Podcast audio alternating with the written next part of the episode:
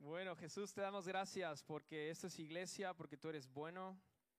Gracias por tu palabra que nos habla, que nos guía y, y nos renueva y nos enamora. Gracias Jesús por tu amor, por escogernos antes de la fundación del mundo para cosas grandes en ti.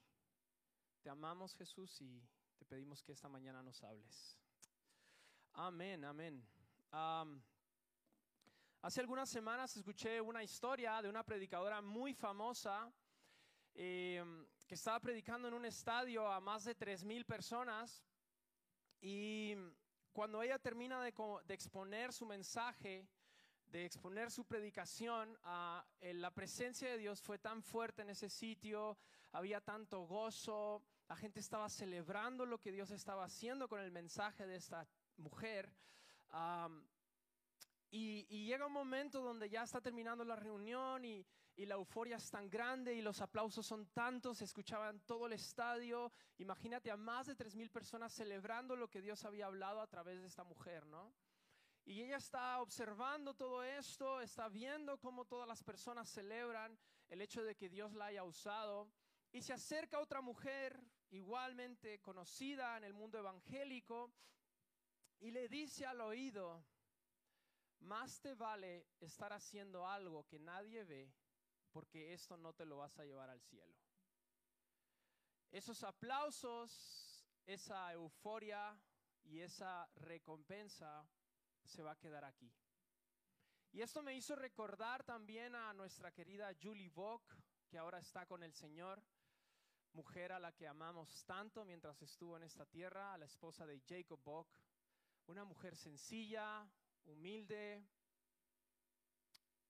que decía, tú necesitas tener secretos con Dios. Ese era su lema de vida, su frase de vida, tú necesitas tener secretos con Dios. Y parece ser que en el texto que vamos a leer ahora, Jesús nos dijese al oído también, tú necesitas tener secretos conmigo. Parece ser que en el texto que vamos a leer ahora Jesús nos dijese al oído, más te vale estar haciendo algo que nadie ve porque esto no te lo vas a llevar al cielo.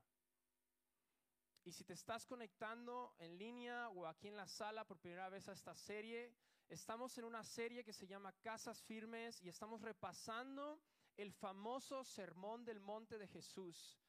El, el capítulo 5, 6 y 7 de Mateo eh, eh, contiene este sermón, son las palabras más famosas de Jesús.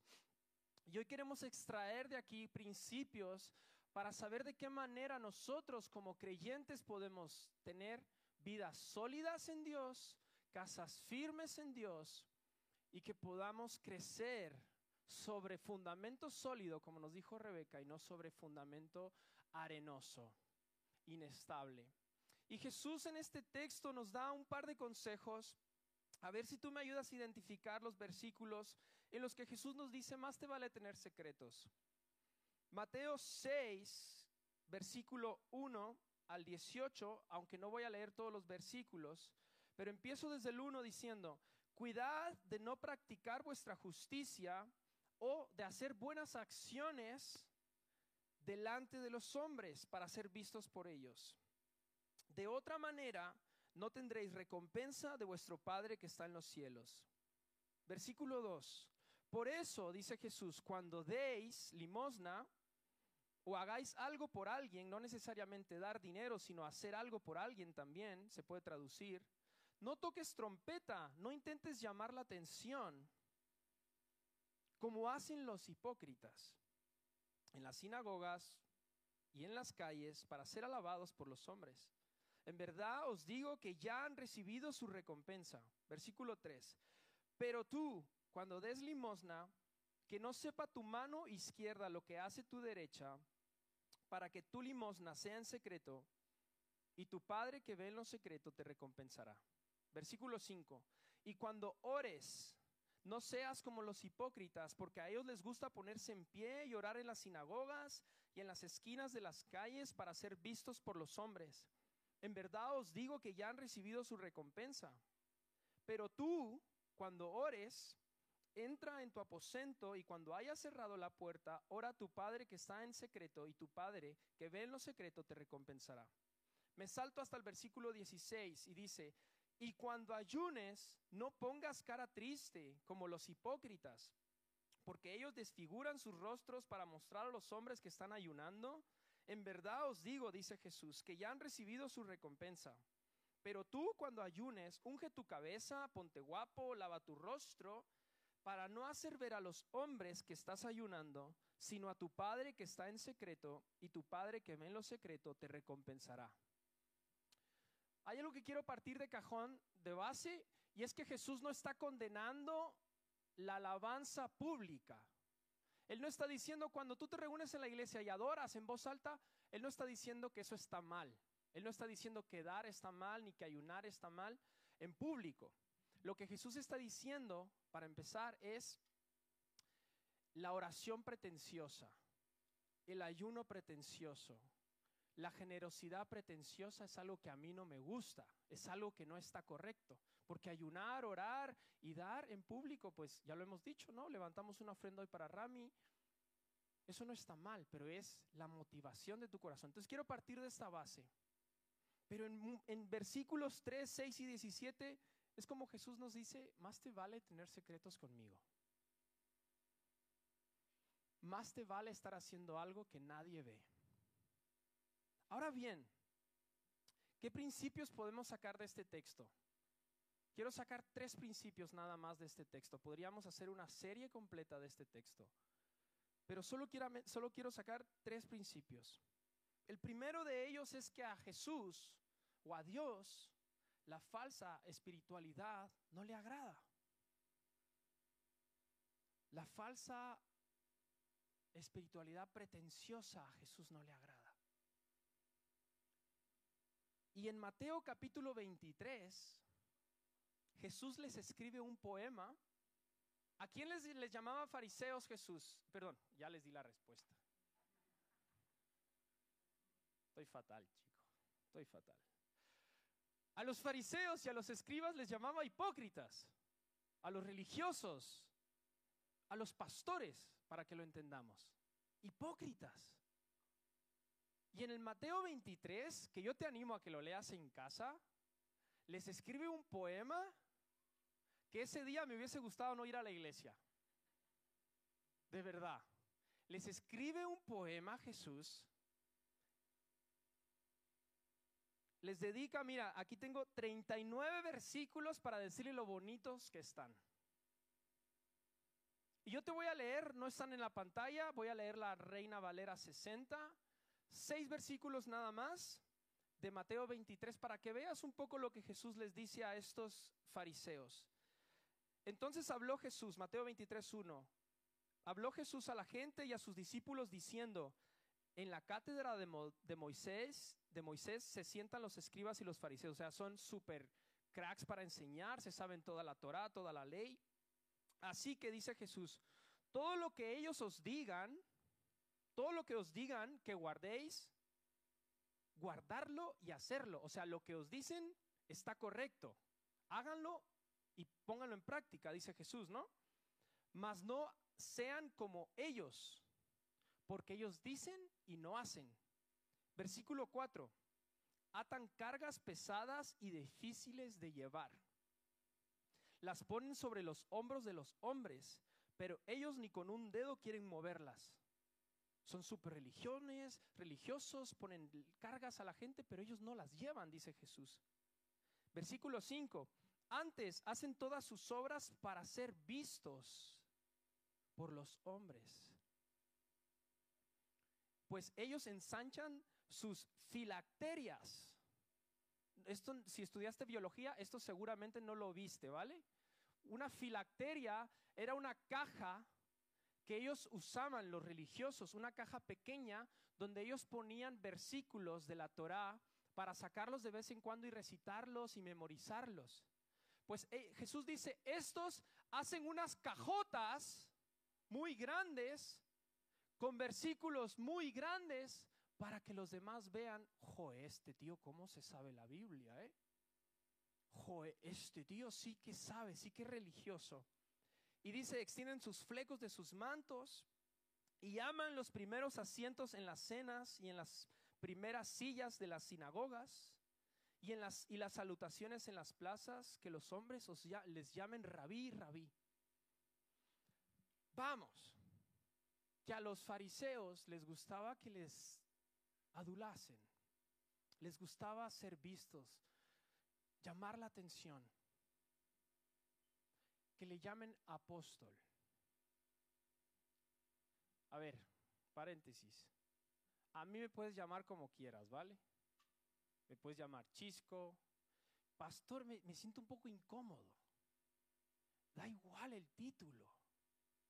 Da igual eso. Pero dice Jesús, hay gente que le gusta que le llamen maestro, apóstol, porque se sienten bien. Y me llama la atención que dice, le gustan los primeros asientos en las filas. Mira, aquí te puedes sentar donde quieras, ¿vale? A veces no entiendo por qué la gente no se sienta adelante, a lo mejor porque estamos predispuestos. Aquí te puedes sentar donde tú quieras. No hay asientos reservados. Pero a estos hombres les gusta el asiento de la orilla, ¿eh? Que, que si hoy te tocó en la orilla no pasa nada, ¿vale? No, esto es mi lugar. Este es mi asiento. Mira, yo te doy permiso para la semana que viene. Trabajes el carácter de tu hermano. Siéntate en su lugar. Aquí no hay asientos reservados. Jesús está diciendo, a esto les gusta que se que tener su asiento, que les llamen apóstoles, aparentar que son súper espirituales para ser vistos. Y eso no me gusta, dice Jesús. La falsa espiritualidad a mí no me gusta.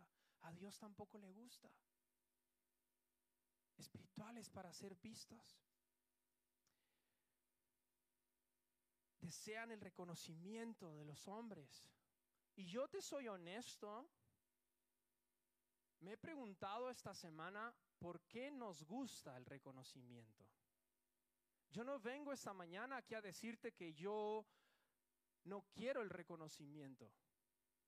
Hay veces en mi naturaleza caída que deseo el reconocimiento, que sirvo esperando que a lo mejor me digan bien hecho, gracias por lo que haces, o qué espiritual, o qué predicación.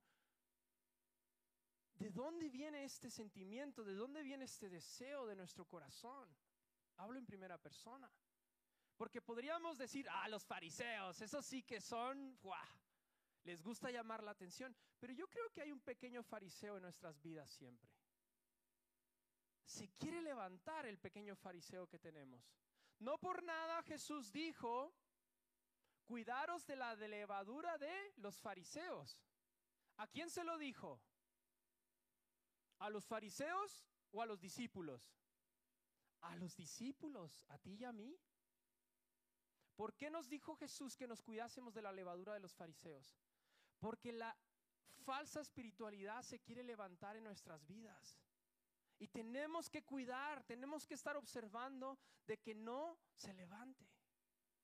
Por eso Jesús nos dice, cuando des, cuando ores, cuando ayunes, hazlo sin que nadie lo sepa. No dejes que se levante ese pequeño fariseo en tu vida. Y yo he llegado a la conclusión junto con mi esposa, porque mi esposa tiene un grupillo, un grupillo muy pequeño de seguidores. Y, y gracias a Dios, Dios le ha puesto en sitios y, y- y es un privilegio, gracias a Dios que podemos hacer eso, ¿no? Pero yo he llegado a la conclusión con mi esposa de que la adulación de los hombres, que la recompensa de los hombres, es como este poquillo de polvo o este poquillo de arena. La palabra de Dios dice que nosotros los seres humanos somos polvo. Entonces, la adulación de los hombres es este poquito de vanagloria. Estos, esto- estos son todos tus seguidores en Instagram. Estos son todos tus likes. Estos son todas tus cosas. ¿Qué crack eres? ¿Cómo amas a Dios? En esto se resume. Y a lo mejor tienes un poco más. O a lo mejor no tienes nada. No rayéis que siempre tengo algo aquí abajo, ¿vale? Llevo agua, llevo arena, me falta viento y luego fuego. Prepararos. Hacemos de una vez la prueba de salida de emergencia.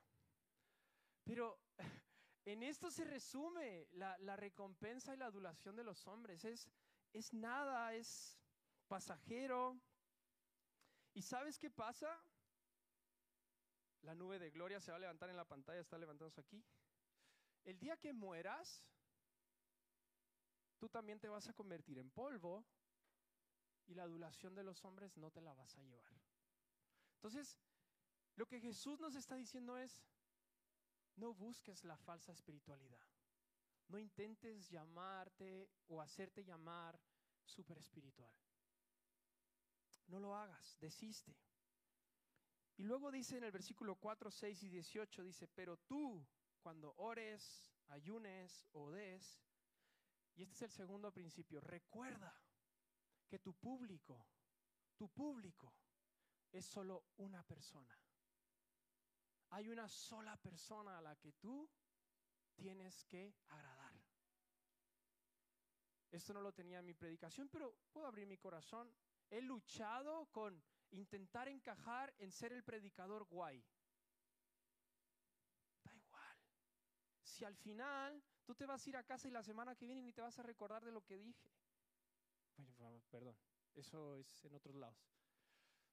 Pero mi público es una persona. Es una sola persona nuestro público. Solo hay uno digno a quien nosotros podemos mostrarnos, dar nuestra vida. Y me encanta que le llama Padre. Me parece curioso que no le llama Dios, no le llama Señor. Dice, y tu Padre que ve en lo secreto, te recompensará. ¿Por qué le llama Padre?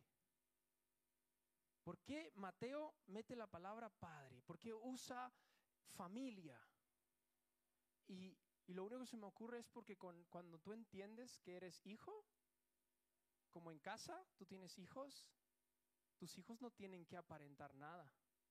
Son hijos. Son hijos porque son hijos. Su identidad está basada en la relación con su padre. No hay nada que tengan que hacer para agradarle. ¿Os recordáis cuando Jesús fue bautizado? ¿Qué se escuchó en el cielo? He aquí mi hijo amado. ¿En qué estaba poniendo su identidad el Padre?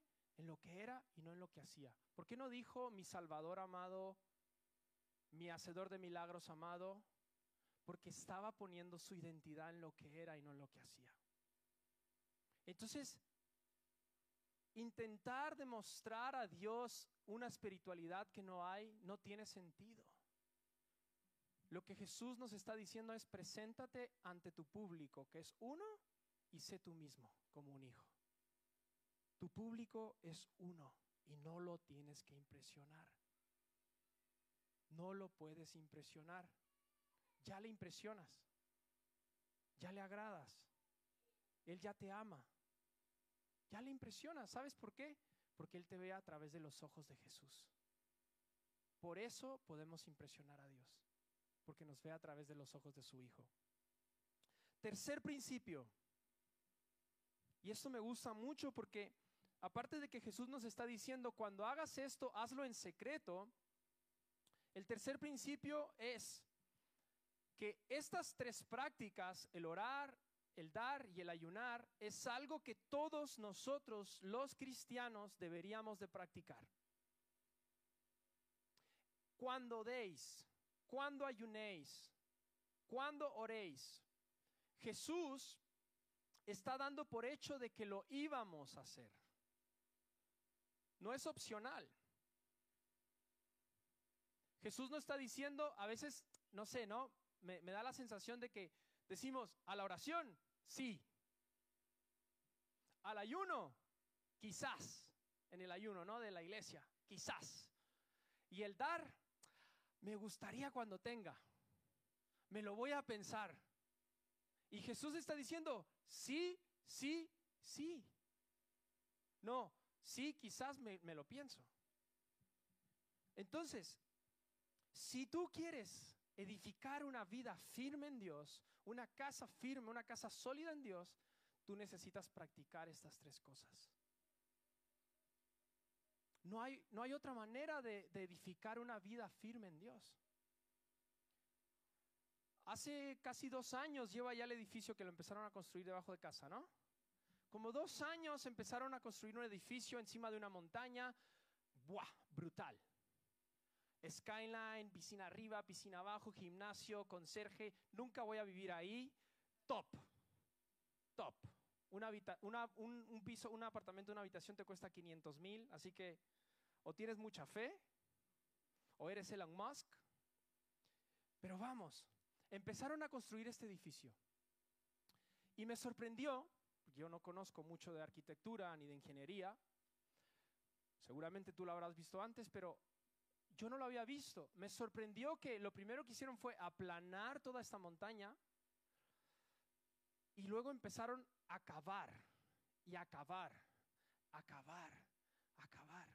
Un montón de arena. Empezaron a sacar camiones y camiones y era impresionante el hueco que tenía el edificio. Son dos edificios, uno de cada lado. O sea, te podrías caer en ese hueco y podrías morir. Era demasiado grande.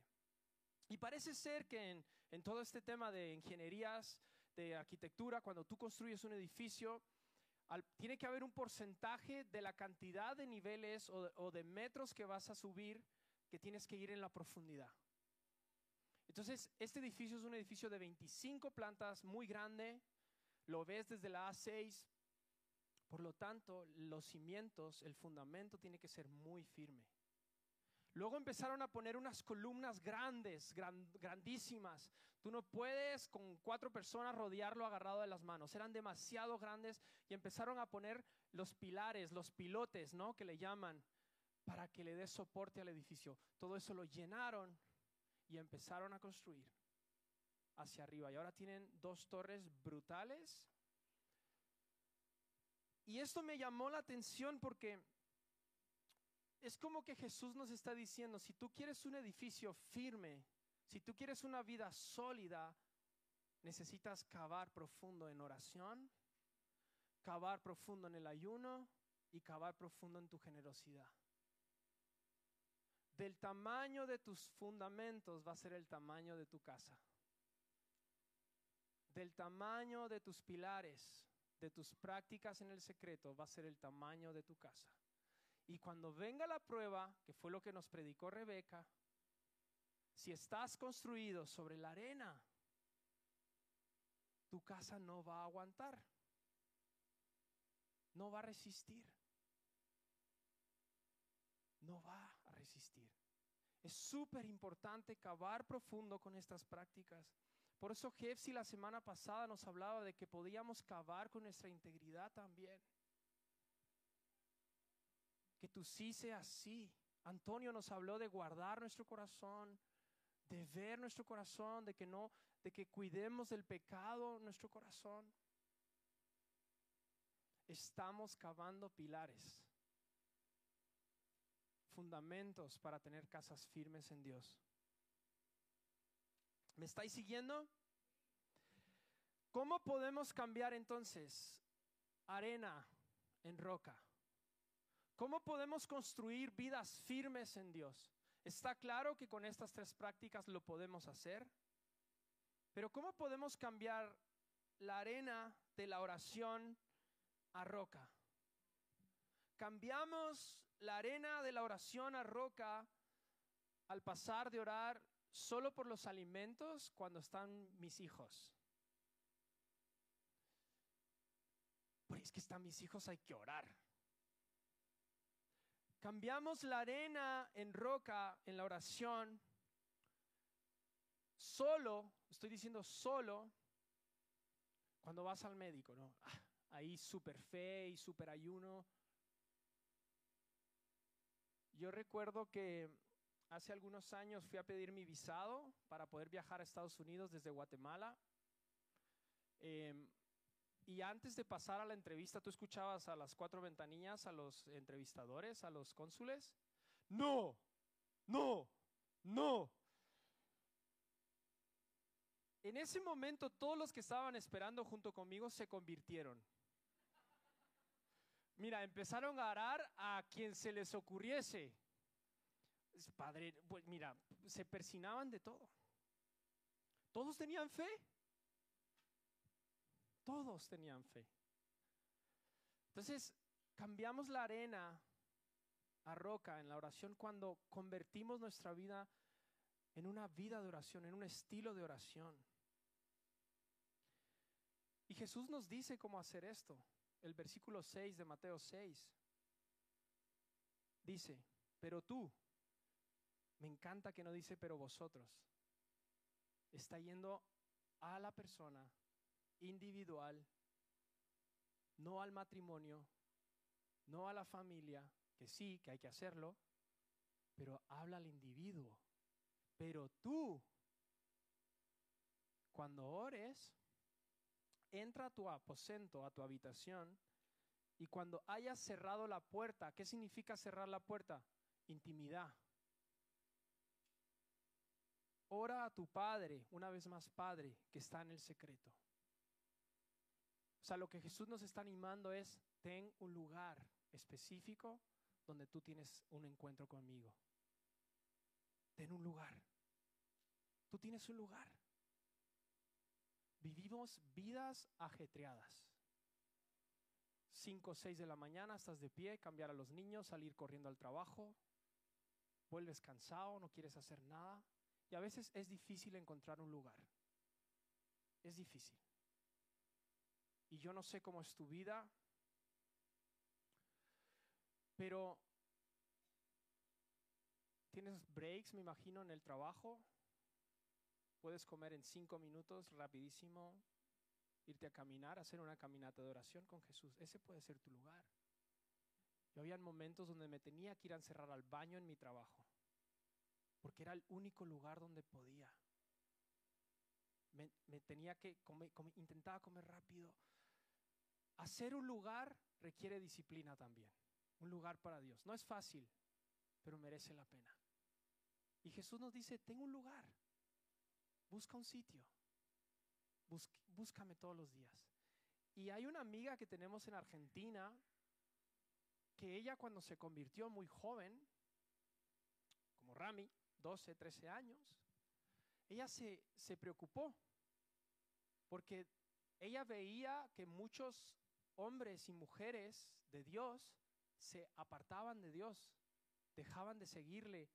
Y ella dijo, si, si yo te voy a seguir, yo, no, yo no me quiero apartar. Yo no quiero en 10 años decir, algún día fui cristiano. Y Dios le habló y, Dios le dijo, lo que tienes que hacer es buscarme todos los días de tu vida. Todos los días de tu vida. Porque el cristianismo no es un parque de diversiones en el que siempre vaya a ir bien la cosa. Tiene sus arriba y sus abajo. La vida misma tiene sus problemas. Y hay veces que no encontramos respuesta a situaciones de nuestra vida. Pero si tú permaneces firme, tú estás sembrando con lágrimas, sembrando, algún día podrás entenderlo. Y Dios le habló a esta mujer y le dijo, búscame todos los días de tu vida. Todos los días de tu vida. ¿Cómo se ora? Podríamos hablar igualmente de la oración, pero a orar se aprende orando. Así de sencillo. Con un corazón sencillo, con un corazón honesto. Seguramente me está viendo mi amigo, al cual quiero mucho. Él sabe de quién voy a hablar ahora. La oración más honesta que yo he escuchado en mi vida hace cuatro o tres años fue, te he buscado por los siete mares, en una reunión de oración un miércoles. Te he buscado por los siete mares, español, un bozarrón, y no te encontré. ¿Quién iba a decir que estabas en mi calle? Tengo muchas cosas que decirte con los ojos abiertos, nunca había orado. pero te las digo después. Ni amén, ni nada. Y todos así como, Dios recibió esa oración, estoy segurísimo. Ni, ni, dijo amén, ni dijo en el nombre de... Dios ve tu corazón, Dios ve tu disposición, no es cantidad, es calidad. Ten un lugar, busca un lugar. ¿Cómo cambiamos la arena del ayuno a roca? Pues de ayunar en septiembre, que por cierto este ayuno de este año va a ser en octubre, una semana antes del retiro de iglesia, de ayunar solo en septiembre o en enero, a tener un estilo de vida de oración. Cambiamos la arena en roca cuando ayunamos solo porque queremos bajar de peso. O cuando tenemos una emergencia. A tener un estilo de vida de oración. Yo necesito crecer en esto. ¿Cómo debes hacerlo? Pues mira, esto se tiene que hacer con cabeza. No vas a salir hoy aquí 40 días de ayuno y oración y me voy a la montaña. Tiene que ser meditado, tiene que ser orado delante de Dios. Al principio de este año hicimos una predicación sobre el ayuno, qué tipos de ayuno, por qué ayunar, cómo ayunar. Puedes verla en enero de este año. Está en nuestro canal de YouTube. Pero puedes empezar poco a poco ayunando las cenas, solo los lunes, un día a la semana. Lo que sí puedo decirte es que el ayuno no solo es un pilar para edificar casas firmes, sino también es una disciplina espiritual que, que, que, el crecimiento del cristiano, del creyente en Dios, se potencia a un nivel impresionante. Porque estás muriendo a ti mismo intencionalmente. Yo he experimentado liberación de adicciones en mi vida con el ayuno. Yo he experimentado consejo de parte de Dios, guía de parte de Dios para decisiones muy importantes con el ayuno y también mi amor por el Señor se ha renovado a través de un ayuno. Entonces son pilares que son súper importantes, la oración, el ayuno. Y por último, la, el dar, la generosidad, ¿no?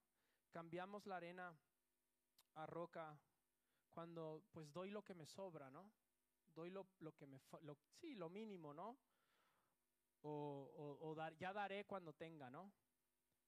A, a creer y a dar por fe sin dudar de que Dios es el proveedor creer de que Dios es quien te provee, que Dios es quien te da y, y, y, invitar a Dios, ¿no? Eh, hay un proverbio que me encanta que dice, al que al pobre da, Jehová le presta y el bien que ha hecho se lo devolverá con creces. Entonces es un buen banco Dios, ¿no? No, no que estamos buscando trueques, pero la palabra de Dios es su palabra y Él la va a cumplir. Y cuando tú haces actos de generosidad, que no solo tiene que ver con dinero, ¿eh? Tiene que ver con tiempo, con consejo, con tus brazos, tus oídos, el acompañar a alguien a un hospital, el visitar a alguien que ya no viene hace mucho a la iglesia. Eso también es generosidad. Eso también es generosidad. Y si quieres una forma práctica de crecer en esto, mira, yo siempre aconsejo a la gente, si tú quieres crecer en dar económicamente, porque también el dinero muestra dónde está tu corazón, 10 mal 10, ofrenda al 10, ahorra al 10. Ese es un, consejo que yo suelo dar, 10 mal 10 y ofrenda al 10. ¿Ofrenda a quién? A gente que, que está llegando de países que no tienen papeles, hazles una compra. Ese 10% puede ser el gozo de alguien. Entonces, si tú creces en esto, vas a tener una, una casa firme, vas a ser una casa sólida en Dios. Y si me permites darte un consejo, no esperes a tener para dar. Porque cuando tengas no lo vas a hacer. Si no das ahora que tienes poco, es casi difícil que des cuando tengas mucho. Entonces, da pasos pequeños de fe y cree que Dios te va a proveer. Ya te he dicho que no solo tiene que ver con dinero, ¿vale? Tiempo, servicio, Y yo lo que creo es que no hay duda de que si nosotros construimos sobre estas tres prácticas, el orar, el ayunar y el dar, con el enfoque correcto, como para Dios y no para los hombres, nuestra vida espiritual va a crecer y vamos a ser gente en la cual Dios puede confiar. Um, si me ayudas con el piano.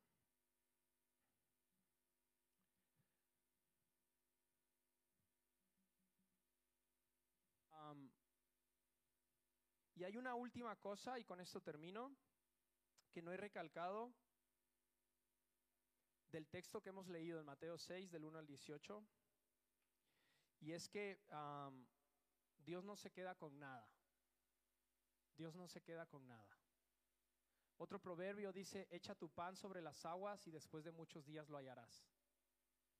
Habla de que Dios no se queda con nada. Cuando tú das un acto de servicio, cuando tú das una ofrenda, cuando tú doblas tus rodillas y dices, Dios, aquí está mi vida, aquí está mi corazón, cuando tú te dispones a ayunar y dices, Dios, yo me quiero apartar del mundo, quiero dejar Netflix, quiero dejar redes sociales para tener más de ti, em, Dios no se queda con nada.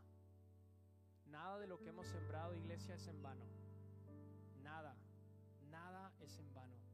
Tus oraciones no escuchadas, tus ayunos no respondidos donde no recibiste nada, tu ofrenda donde no recibiste ni un gracias, tu servicio a lo mejor en esta propia iglesia, donde no te decimos, oye, gracias por lo que haces, a lo mejor no lo vamos a hacer, somos torpes, pero yo estoy seguro de que Dios no se queda con nada.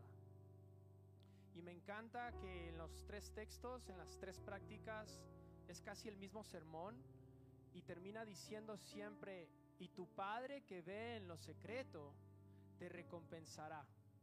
Otras versiones dicen te recompensará en público.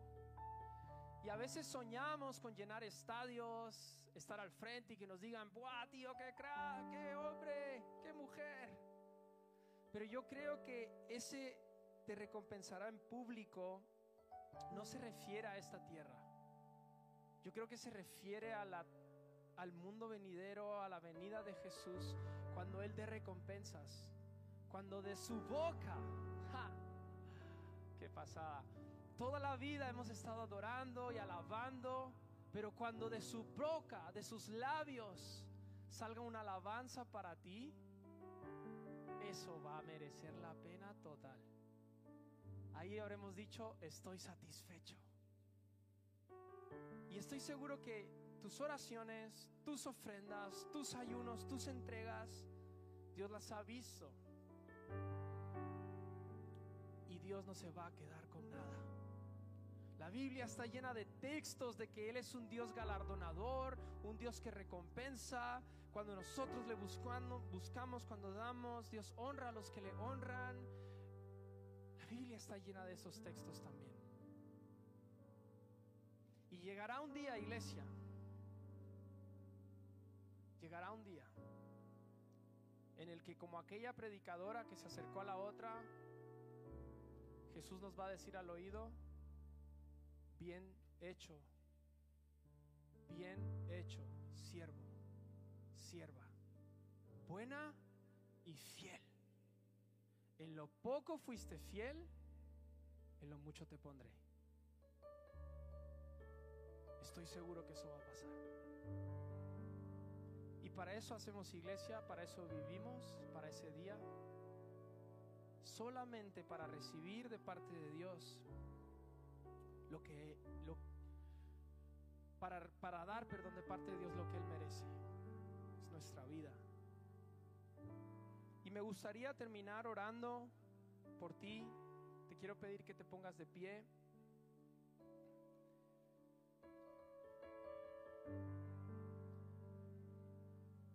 Sigue sembrando, sigue con tus rodillas dobladas, sigue con tus manos abiertas. ¿Quieres mi túnica? Tómala. ¿Quieres? Toma, toma, toma, toma. Date, entrégate por los demás. Sigue con tu corazón dispuesto, pero hazlo en el secreto. Y mi oración esta mañana es esta. Que podamos volver a empezar con nuestro amor con el Señor. ¿Te recuerdas cuando no había ministerio? Cuando no había predicaciones, cuando no había llamamientos, cuando no tenías que mostrarte, no tenías que disipular a nadie, cuando no tenías ni siquiera ni entendías lo que era un diezmo. Y lo único que importaba era Él, lo que Él decía de ti y lo que tú conocías de Él. Esa es mi oración esta mañana. Que podamos volver al secreto, donde nada importa, donde solo Él es la persona que merece toda nuestra atención.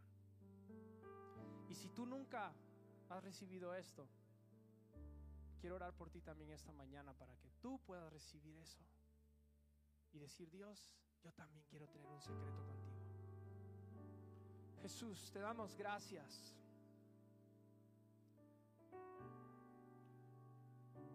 Venimos ante ti con corazones sencillos, pidiéndote Dios que nos hables esta mañana, que nos recuerdes cuánto nos amas, que lo que importa es lo que hacemos en el secreto. Restaura Dios en nosotros el primer amor. Restaura en nosotros las prácticas, Dios, en el secreto. Hoy recibimos tu amor, recibimos tu aceptación, recibimos tu gracia, tu favor, porque tú eres el único Dios que merece toda alabanza. Vamos a adorar iglesia ahí en casa donde estás. Si quieres ponerte en pie también para terminar, vamos a terminar adorando a Jesús.